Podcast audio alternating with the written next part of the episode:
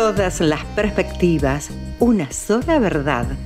Todas las miradas, una misma realidad. Una misma realidad. Comunidad educativa.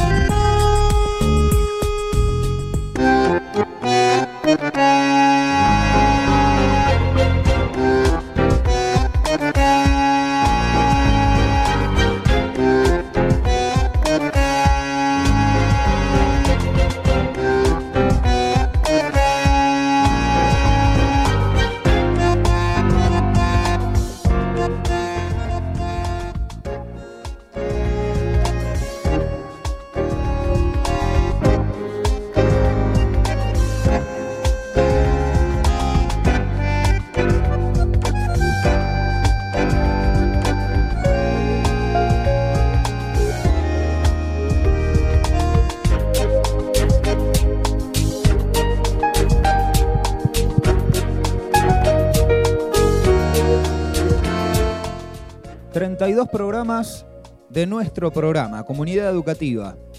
Otro lunes por la noche en medio de todo el trabajo de la productora 4KL.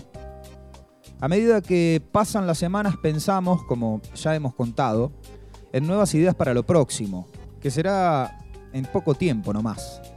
Por supuesto sin desatender el día a día ni lo que pasa también dentro de estas series que armamos también semana a semana nos da la sensación de que podemos empezar a plantear algunas preguntas sobre este momento que vivimos en el plano de nuestra comunidad educativa, que es el plano del retorno a lo que desde hace un tiempo llamamos presencialidad, pero que es ni más ni menos que la realidad de siempre, los días de siempre con las prácticas de siempre. Porque un proceso de educación a través de la virtualidad, a la que también hay que caracterizar en detalle para poder hablar con claridad, que duró lo que duró, no llega a ocupar ni siquiera la totalidad de un nivel dentro del camino formativo de cualquier sujeto de la educación. Es cierto que pudo haber tocado el primer año de la primaria, el último de la secundaria, si es que pensamos en los extremos que por ahí pueden marcar más las memorias de cada cual, aquellas memorias de las que estamos hechos, que alguna vez nos comentó Jorge Huergo a través de Williams. Pero no es más que eso. Si había cosas que estaban haciéndose mal antes, no iban a ser solucionadas a través de una pantalla de WhatsApp. Si lo estructural no está bien, puede que los pilares tiemblen ante cualquier brisita. Pero si la estructura marcha, incluso antes de la variación del camino, a destino se puede llegar igual, ni peor ni mejor, igual. Como cuando somos chiquitos y nuestros padres nos enseñan qué está bien y qué está mal. Lo hacen como construyendo piedras angulares sobre las que después irán a desarrollarse los casos puntuales. Y sabremos entonces, desde premisas generales sólidas, qué decisiones tomar. Nos parece que esto tiene algo parecido. ¿Qué cosas aparecieron en el retorno a las aulas?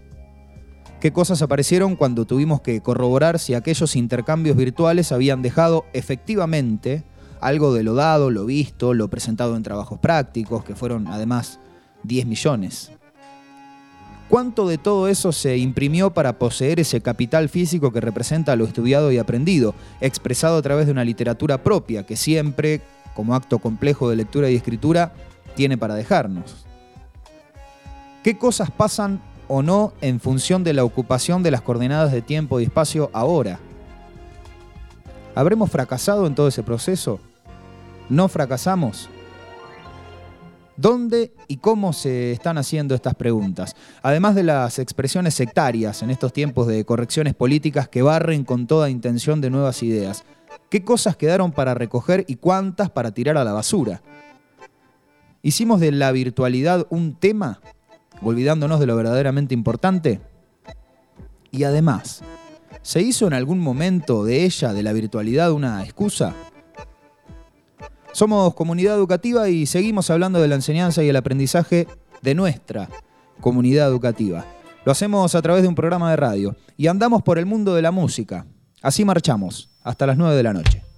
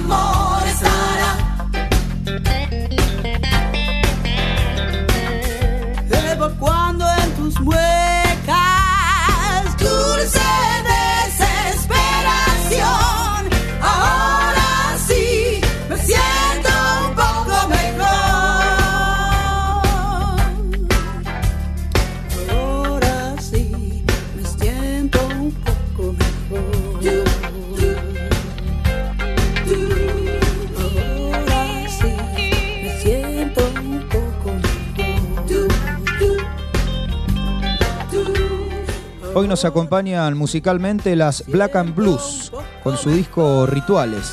Estas cuatro mujeres que se conocieron en un coro de spirituals y después decidieron formar allá por 1992 una banda de blues. De a poco fueron haciéndose conocidas y su show aparecía como recomendado en todas las carteleras de fin de semana de lo que en aquel momento eran los diarios porteños. Fueron invitadas como coristas a la grabación incluso del primer disco de la Mississippi Blues Band.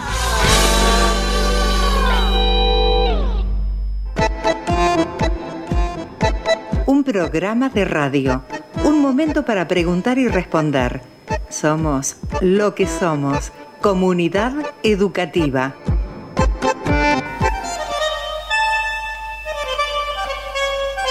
A nuestras palabras no se las lleva el viento. Hablamos, charlamos, discutimos.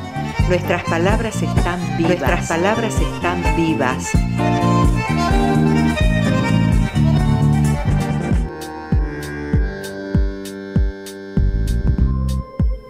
32 programa de Comunidad Educativa en este 4 de octubre. Estamos dentro de la serie dedicada íntegramente a la enseñanza y el aprendizaje de la música.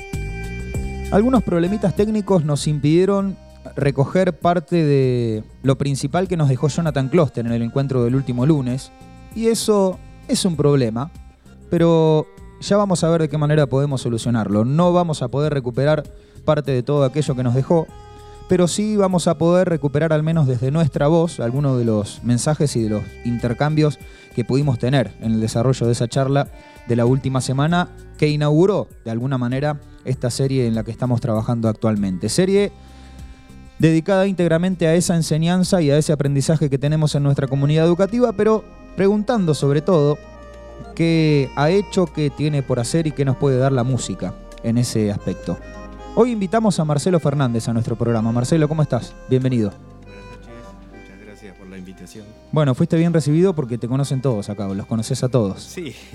¿Por el mundo de la música o de la radio o de, todo ese universo? Eh, sí, un poco por, por el mundo de la música, los comienzos, allá por la década, finales de los 80, como este, formación de, en formación de bandas eh, y bueno, entrevistas en la radio, después como docente, un poco más adelante.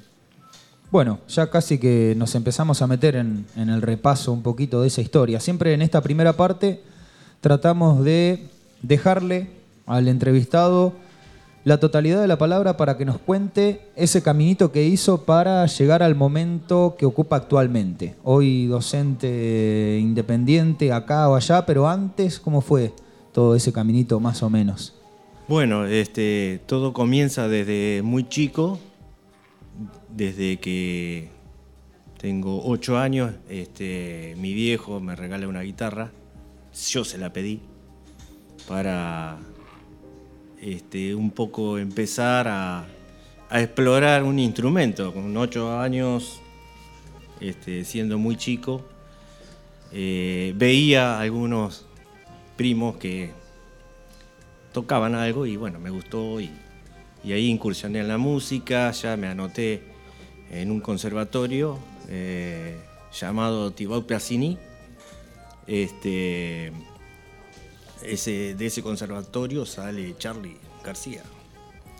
Y, después, bueno, hago un cambio de conservatorio porque no me encontraba este, cómodo y me paso al Conservatorio Clementi de, Marita Boirín y Cecilia García fue mi profe de guitarra.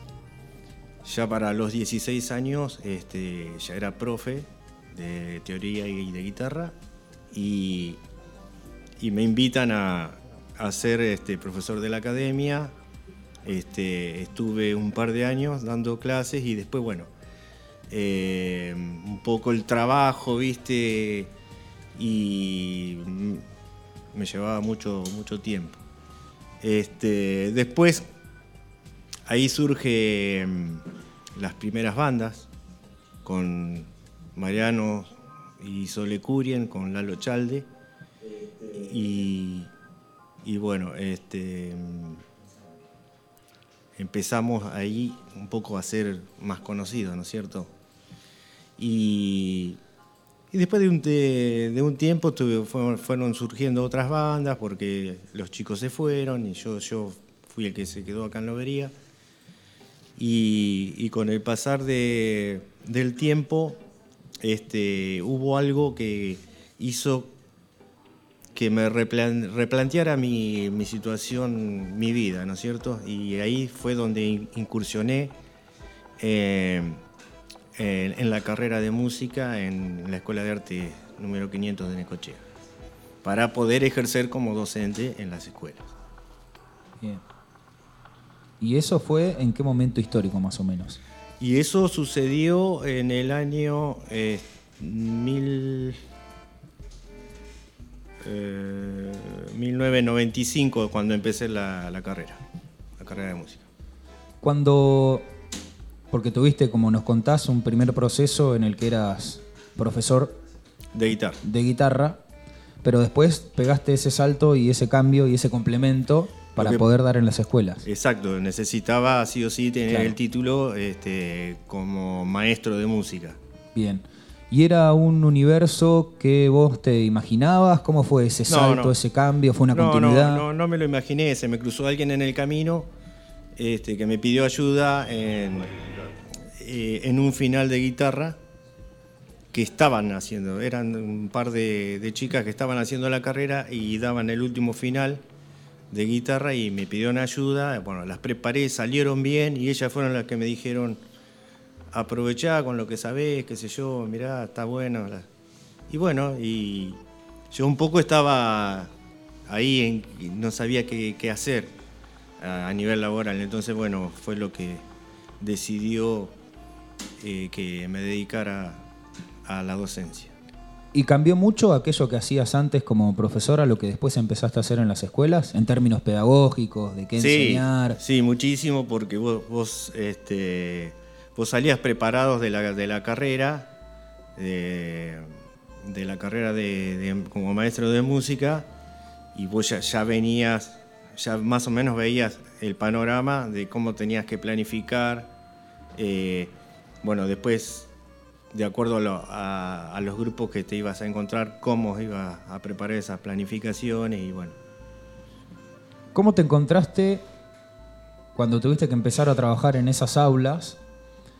Eh, porque, bueno, en ese momento vos tenés la materia, no es que seleccionás ir con el profe de guitarra para que me explique guitarra porque quiero aprender guitarra, sino que te encontrás con grupos quizá más heterogéneos. ¿Esa fue una de las complicaciones? ¿Hubo complicaciones? ¿O cómo fue ese primer momento? En realidad sí, siempre hubo, hubo complicaciones y siempre te encontraste con diferentes grupos y las clases nuestras son de, de 50 minutos, una hora, de acuerdo al, a, bueno, a la, escuela o al, a los grupos que tenía o cómo estaba diagramado. Este, pero bueno, yo arranqué en la escuela número 7, de acá de Lobería, con un. En esa época estaban los tercer ciclos, que serían séptimos, octavos y novenos. Mm. Me tocó un noveno, difícil, un noveno muy difícil, donde había mucha eh, variedad, no solamente de, de clases sociales, sino de edades. Pero bueno, eh, por suerte lo, pude llevar muy bien y tuve un grupo que este, logramos una afinidad. Entonces ya, ya, ya resultó positivo. Eh, este sistema de, del tercer ciclo, de los séptimos, octavos y novenos que estaban en la escuela primaria, eh, tenían algunas dificultades porque se encontraban con los chiquititos de primer grado. Sí. ¿no? Entonces, bueno, eh, después cuando surge la escuela secundaria, eh, ahí cambió un poco la historia. Pero bueno, yo en, en, en mi trayectoria trabajé más eh, con alumnos de primaria, ah. de, de, primero a sexto año.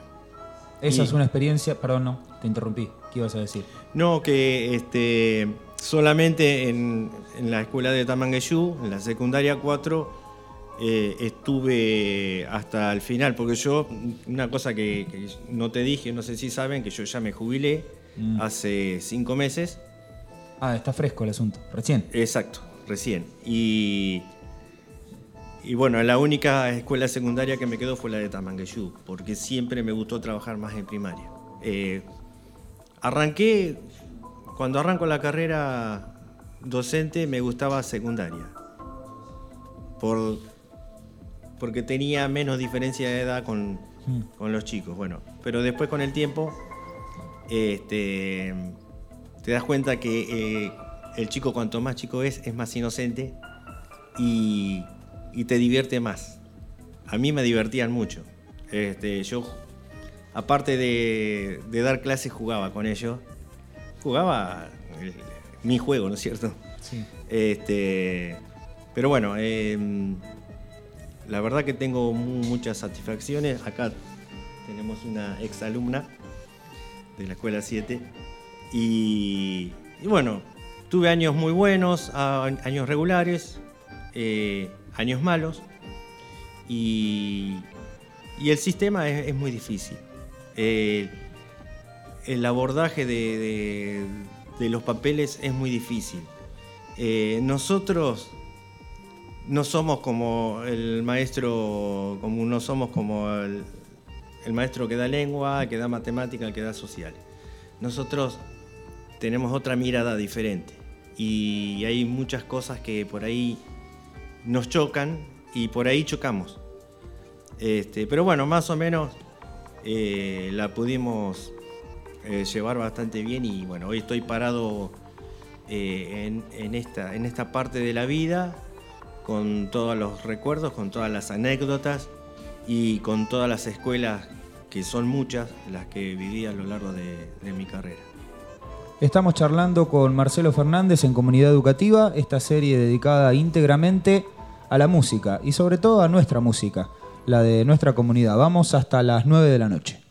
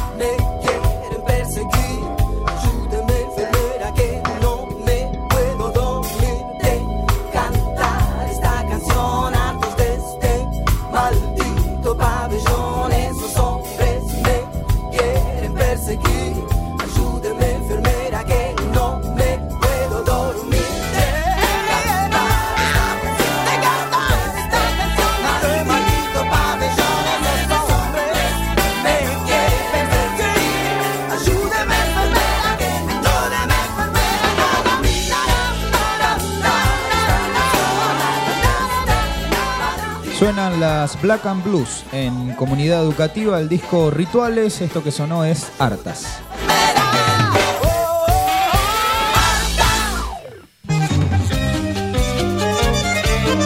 Un cuento, una canción, una pintura, todo tiene que ver con todo. Somos lo que somos, pero podemos mucho más.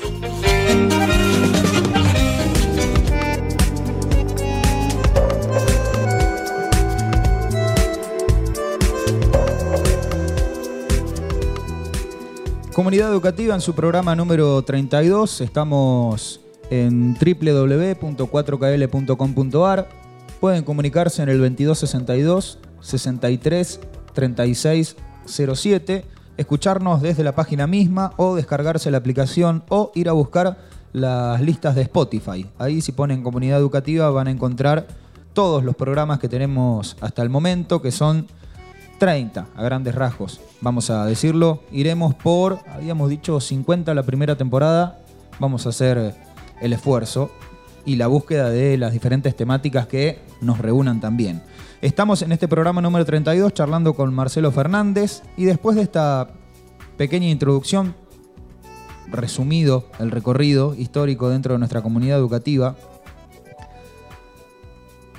¿qué cosas cambiaron o cuáles te llamaron más la atención a vos que hayan cambiado en la enseñanza de la música en aquellos tiempos en los que vos eras estudiante a lo que por ahí te pasó en los últimos años? Mira, este, casi nada. Eh, en, mi materia, casi nada. Yo siempre, o sea, siempre tuvimos un poco la libertad de, de preparar o lo que pasaba generalmente que cuando había cambios de gobiernos nos cambiaban este, los planes, ¿no es cierto?, de estudio, pero en realidad era lo mismo con otras palabras. Eh, el ritmo es el ritmo, la melodía es la melodía, la armonía es la armonía. Y bueno, donde se podía, donde teníamos los, recursos para hacerlo, armábamos banditas y, bueno, y aplicábamos todos los contenidos. Pero. Y un poco también nosotros nos eh, acoplábamos a las necesidades de la institución. Este, así que bueno, trabajábamos un poco con todo eso. El armado de las bandas es como un denominador común, ¿no? En este trabajo, ¿qué es lo que se intenta lograr en el armado de la banda? ¿Es lo colectivo lo que te va dando una mayor eh, sensibilidad? eso, tiene, mucho que ver con, el profesor, ¿no es cierto? ¿Qué es lo que quiere lograr y, qué grupo tiene para lograrlo? Este, así que bueno. Eh, nosotros eh, eran, eran banditas digamos, con flautas melódicas, eh, instrumentos de percusión varios. Y eso lo trabajé mucho más en el final de, mi carrera porque al, comienzo mm, no teníamos los recursos como para... o siempre este, nos derogaban porque había otras necesidades y bueno, eh, hasta que bueno, yo empecé a hacerme mi material y ahí este, todavía deben andar materiales. Dando vueltas. Dando vueltas por varias escuelas.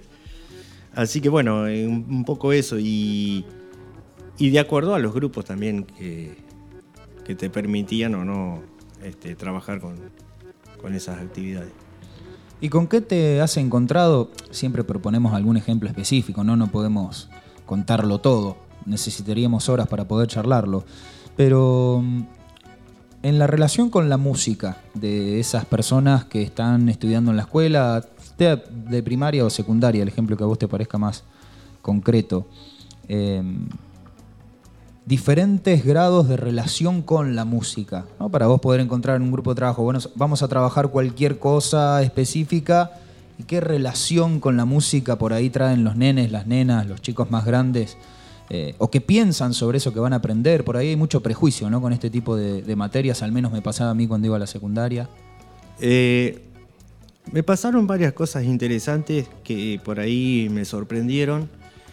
Eh, tenía en, una escuela un pibe que tenía una problemática bastante complicada, vos lo veías, no sabías cuál era el problema, pero vos lo veías cómo actuaba.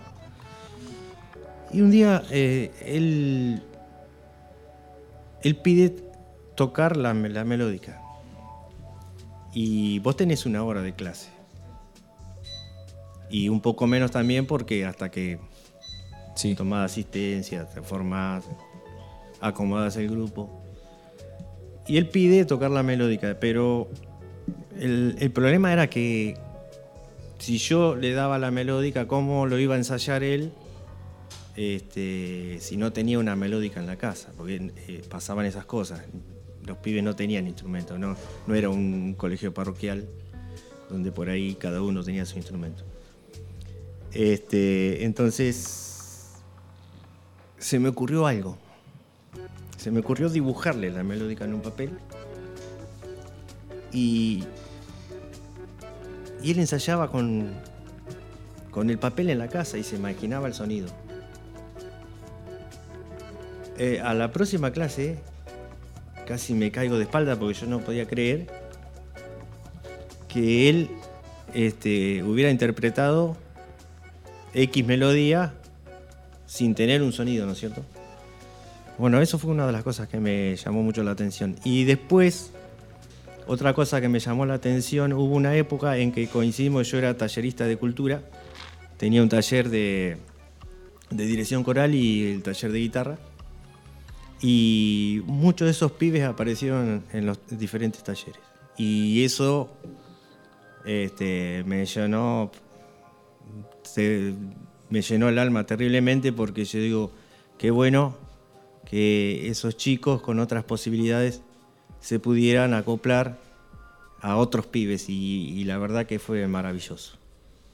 ¿Es difícil, Marcelo, la convocatoria al aprendizaje de la música como expresión artística?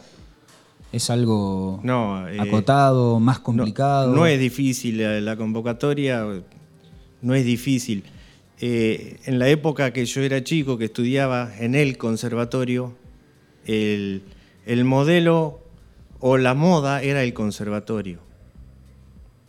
Hoy en día los conservatorios no existen, pero gracias a Dios tenemos eh, la Casa de la Cultura, tenemos los este, por ejemplo, eh, mencionaste a Johnny y Flor que tienen el, taller ahí. Bueno, este, esas son cosas que no las tenemos que perder en nuestra comunidad que de por sí es chica. Y, bueno, este, gracias a Dios hay un buen número de, de chicos y de familias que tratan de integrar a los chicos a la música.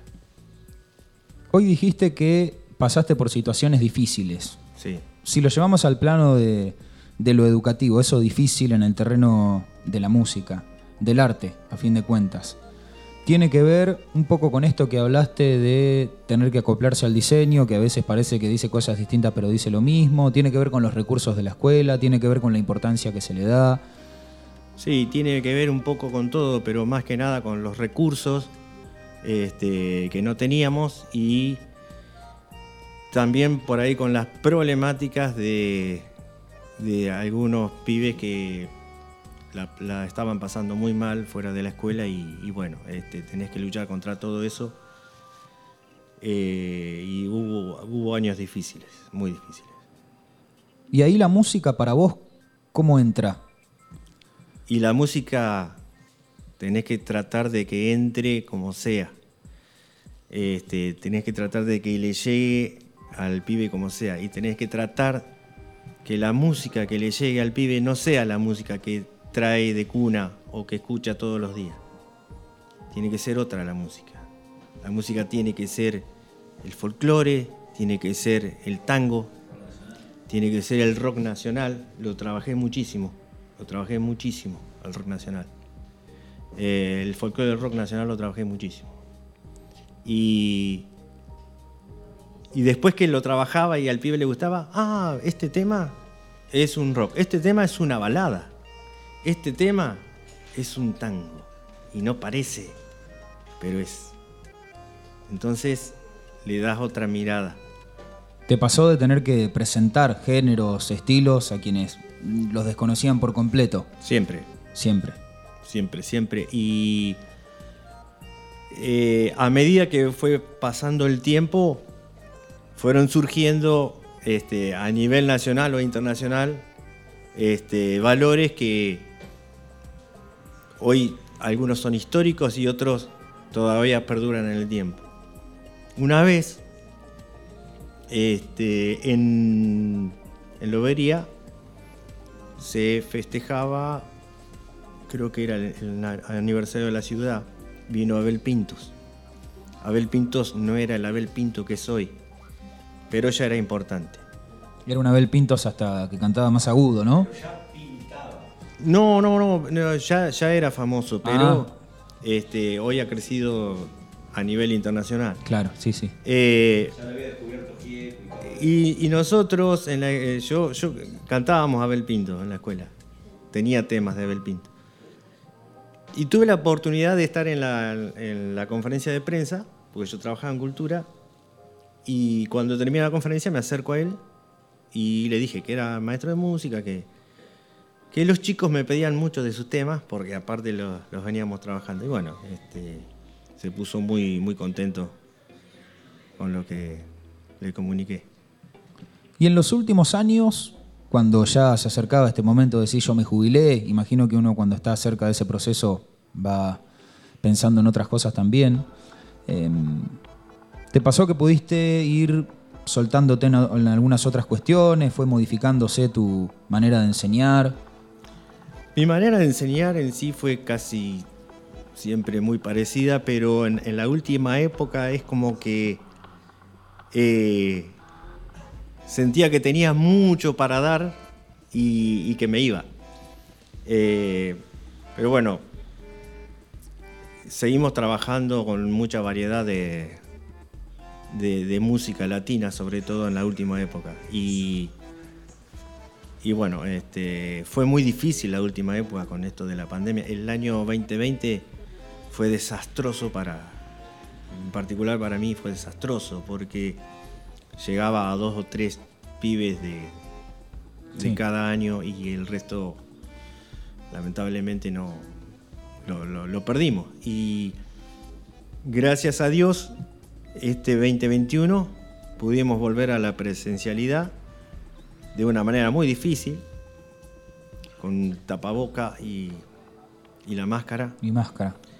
Este, pero bueno, los pude ver y pudimos hacer cosas. Eh, no a niveles del 19, pero, pero bueno, mejoramos. Estamos charlando con Marcelo Fernández en Comunidad Educativa. Vamos hasta las 9 de la noche. Hacemos nuestro programa número 32, www.4kl.com.ar barra radio.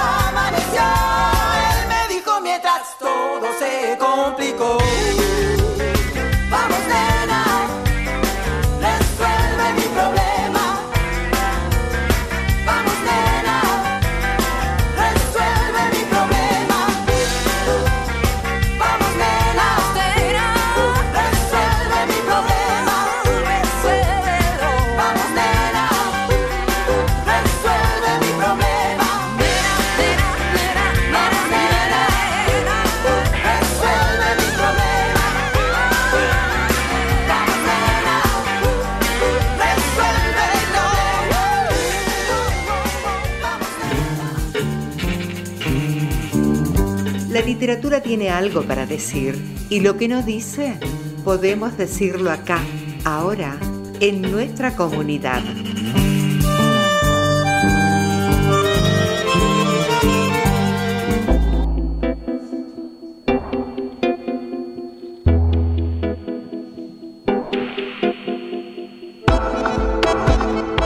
Tercera parte de nuestro programa número 32. Estamos charlando con Marcelo Fernández en esta serie musical, por llamarlo de alguna manera. Marcelo, se lo preguntamos a Jonathan también, nos mencionó algunas características, pero ¿cuáles crees vos, en términos de poder meterse en el mundo de la música, de la interpretación, de lo artístico, las diferencias centrales entre lo que vos podés enseñar de manera particular, como profe de guitarra, por ejemplo, y aquello que podés enseñar y brindar o interpelar desde el aula. ¿Son muy grandes las diferencias? ¿Tienen que ver solo con la enseñanza, con alguna otra cosa?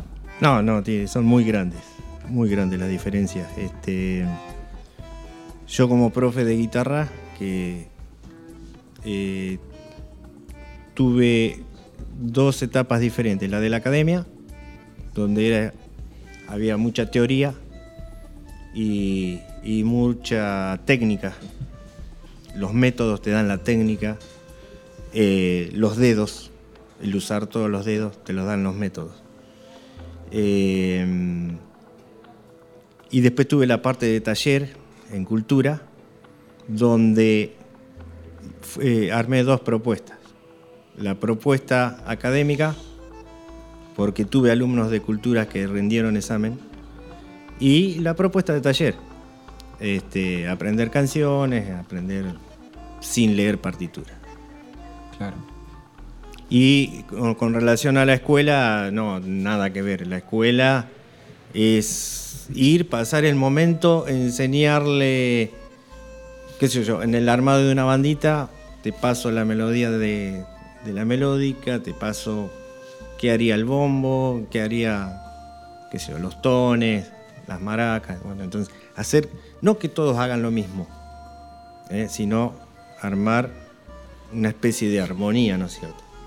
Y el saltito ese que por ahí un estudiante o una estudiante pueden pegar a decir, bueno, esto lo vi en la escuela y lo quiero profundizar, o a partir de esto se me despertó un conjunto de intenciones por aprender mucho más y saberlo más, ¿es algo que se da de manera individual, que se da en cada pibe o en cada piba?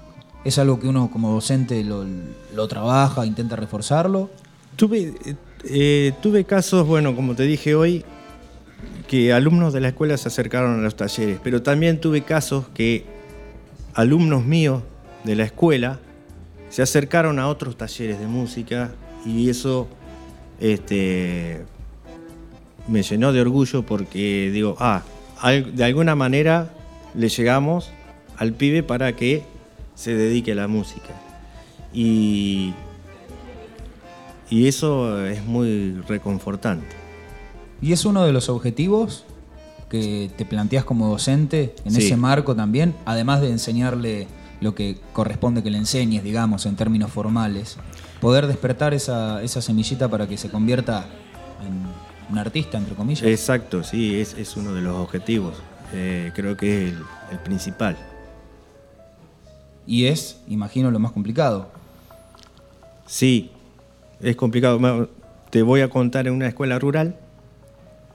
Eh, tenía cinco alumnos, seis, no me acuerdo un día se me aparecieron todos con guitarras. Entonces, ¿qué tuve que hacer?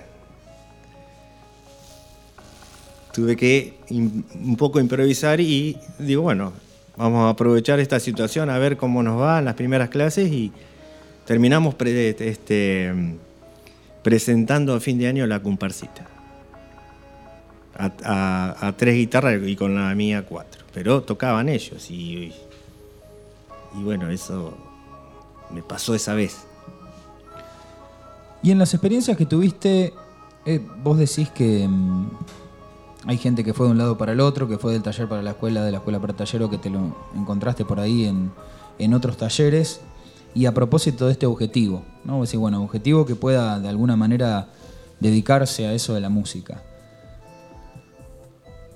Hay historias aisladas, quiero decir, ¿hay alguien que se metió por ese universo y sigue ahí? ¿O siempre hay algo, vos nos contaste hoy, que escuchabas a tus primos tocando la guitarra o los veías tocando la guitarra y ahí empezaste a darle? Em, ¿Hay historias parecidas que vos conozcas de todo ese caminito que han hecho conociéndote a vos o cruzándote a vos en algún taller o en la escuela o lo que sea? ¿Siempre hay algún estímulo externo, quiero decir, o, o por ahí se da que nazca ahí? No, por ahí se da. Eh, tuve un caso de, de un pibe que mm, me lo lleva el papá un día al taller, talleres de cultura. Yo le expliqué mi forma de trabajo y el papá me dijo, mirá, probá eh, la lectura, a ver cómo nos va. Y bueno, fue de maravilla. Y el pibe terminó todos los métodos. Fue el único pibe que logré que terminara todos los métodos. Muy difíciles. Los últimos métodos este, tenés que empezar a estudiar de nuevo para explicárselo. Y, y lo logró. Y no solamente lo logró, sino que también el pibe logró tocar en mi banda. Y no solamente logró tocar en mi banda, sino que también logró eh, hacer solos en la banda. Así que bueno, fue algo fantástico. Hay, esto también se lo preguntamos a Jonathan el, el- el último lunes. Hay una cuestión en el mundo de la música, en este caso, que tiene que ver con hacer bien determinada cosa porque si no, no podés aprender música. ¿Crees que existe eso? Sí, este, yo te digo que sí, existe.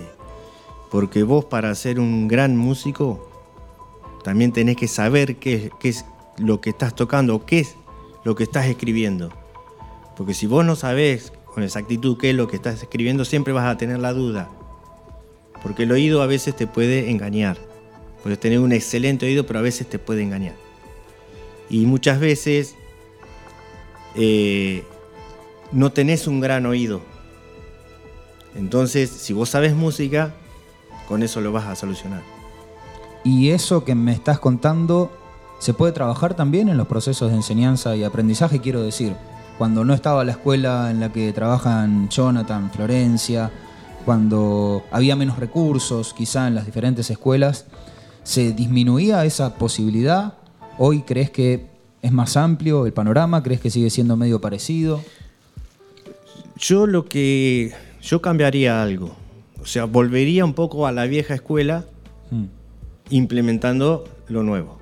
O sea, lo nuevo es un poco enseñar de oído, enseñar más a que se desenvuelva un pibe para poder armar una banda, pero también iría a la vieja escuela. La vieja escuela es fundamental. La vieja escuela te enseña la armonía. La armonía debe ser una de las cosas más complicadas de la música. Y tiene que estar así. Así. Si vos tenés muchos instrumentos, tenés saxo, violines, flautas, guitarras, bajos, tenés que trabajar muy bien armónicamente para lograr un muy buen resultado y que ese resultado pueda salir. ¿Y por qué crees que en vez de mezclarse un poquito todo, aquello viejo con lo nuevo que va apareciendo, se ha perdido en función de esto que vos decís? Bueno, se ha perdido porque la parte teórica siempre aburre. O sea, vos tenés que lograr con la parte teórica que no sea aburrida. Que la parte teórica no se dicte como la vieja escuela, sino que se dicte de otra manera. Pero la parte teórica es fundamental en la música. ¿Tiene que ver, crees, con un cambio cultural, si Sí. se quiere? ¿Con algo más relacionado a, a la enseñanza y el aprendizaje en general? ¿Es tiene algo que de ver, la música? o sea, eh, la tecnología llegó para quedarse, pero también hizo daño en algunos casos. Eh, pero también hizo, le hizo muy bien a, a la música la tecnología, porque aparecieron cosas innovadoras. Eh, pero la vieja escuela no hay que dejarla de lado. Le pregunté a Jonathan esto también, seguramente se lo preguntemos a todas las personas que vengan a comunidad educativa en esta serie de, de profes de música, si teníamos en nuestra comunidad educativa una identidad en términos musicales, acá en Lobería. ¿Vos crees que la tenemos? ¿Hay rasgos específicos, puntuales, que vos digas, bueno, esto es propio de lo que se enseña y se aprende en música en lobería, esto también, esto también, o no? No, yo creo que con la llegada de del internet es como que todo el mundo eh, tuvo una gran ventaja. Antes, para poder sacar un tema, tenías que poner un cassette, como dijo Vaya hoy. Poníamos un cassette, lo escuchábamos, rebobinábamos, escuchábamos, hacíamos, poníamos el acorde, lo escribíamos. Hoy tenés todo en internet. Puede estar mal, ojo, no todo lo que está en internet está bien. Hay muchas cosas que están mal. Pero vos ya tenés la base y te ahorras mucho tiempo. Eh, es, es un alivio. Y en ese tiempo que vos te ahorras, a mí me favoreció, porque cuando yo tenía que preparar un tema de un día para otro, en cinco minutos lo tenía. ¿Cómo estamos hoy en nuestra comunidad educativa, en nuestras escuelas? Eh, lo que vos conozcas, tu experiencia, más lo que puedas charlar por ahí con diferentes profes y demás. En términos de profundización de esa enseñanza de la música. ¿En qué momento histórico, si pudiésemos definirlo? En relación sobre todo a las experiencias que tuviste tiempo atrás. Eh, primero te voy a hablar de la escuela. La escuela, ya te digo, necesita recursos, necesita material, necesita, teniendo recursos y material, hay buenos profes, hay muy buenos profes de música. Eh, y después a nivel local eh, hay bandas muy interesantes que he escuchado. Hay cosas que me gustan mucho. Y, les pido a todas esas personas que sigan trabajando como están trabajando porque la verdad que a veces te sorprende y, y, y encontrás muchos chicos jóvenes que están haciendo buenas cosas. Cuando decís que hay buenos profes, ¿Qué tiene que tener un buen profe de música? ¿O cuáles son las cosas que no le pueden faltar? Eh, tiene que ser responsable. Y tiene que ser docente. Y tiene que decir yo voy a hacer esto. Eso es lo que tiene que tener un buen profe. Estamos de a poquito cerrando nuestro programa de hoy en Comunidad Educativa. Estamos a casi cinco minutos de nuestro cierre. Te agradecemos mucho por haber venido. Ya va a estar subido este programa a esa lista de Spotify que siempre mencionamos y te lo vamos a compartir para que lo puedas escuchar también. Te pregunto por último, ¿cuáles son todas esas cosas que crees que en el terreno de la enseñanza de la música se han logrado en nuestra comunidad? Por cultura, por las escuelas, por los profes de manera independiente, por la escuela que mencionamos hoy. ¿Y cuáles son aquellas que crees que todavía faltarían? trabajo más coordinado, llegar a lugares en los que no se ha llegado, no sé, lo que te parezca. Sí, esto último que estás diciendo es muy importante, llegar a lugares, trabajos coordinados desde la Dirección de Cultura eh, para la cantidad de bandas que tenemos hoy en día, que yo creo que debe ser récord en Lobería, y que son muy buenas, y que bueno, por ahí necesitan el apoyo para poder salir, ¿no es cierto? Porque uno cuando forma una banda, ¡ay, qué lindo! Me voy a tocar a Necochea, Mar de Plata, Tandil, Balcarce, aunque sea la zona, pero sacarlos. Mostrar qué es lo que tiene Lobería. ¿Y las cosas que están firmes, que crees que se han logrado ya en todo este tiempo de trabajo? Bueno, me parece muy, como te dije antes, muy buena la escuela de los chicos. Este, creo que tendrían que seguir profundizando y, y bueno, armar más como eso, este, para que aquel que necesita ayuda la pueda lograr. Y trabajar un poquito más profundo desde cultura este, con los talleristas de música, ¿no es cierto? Marcelo, muchas gracias por haber venido. Nos vamos a estar reencontrando seguramente como mínimo a través de la comunicación que hoy nos permite el teléfono celular para compartirte no solamente el programa, sino también el recorte. Siempre hacemos una serie de charlas y después vamos recortando partecitas principales de cada una de ellas para poder reunirlas en un solo programa. Así que muchas gracias por haber venido. Bueno, muchísimas gracias a ustedes por la invitación y un gusto realmente. Comunidad Educativa se va en este lunes 4 de octubre con música, claro, con la banda que nos acompaña en este programa número 32. Nos reencontramos el próximo lunes a las 20 y como siempre hasta las 21. Chao.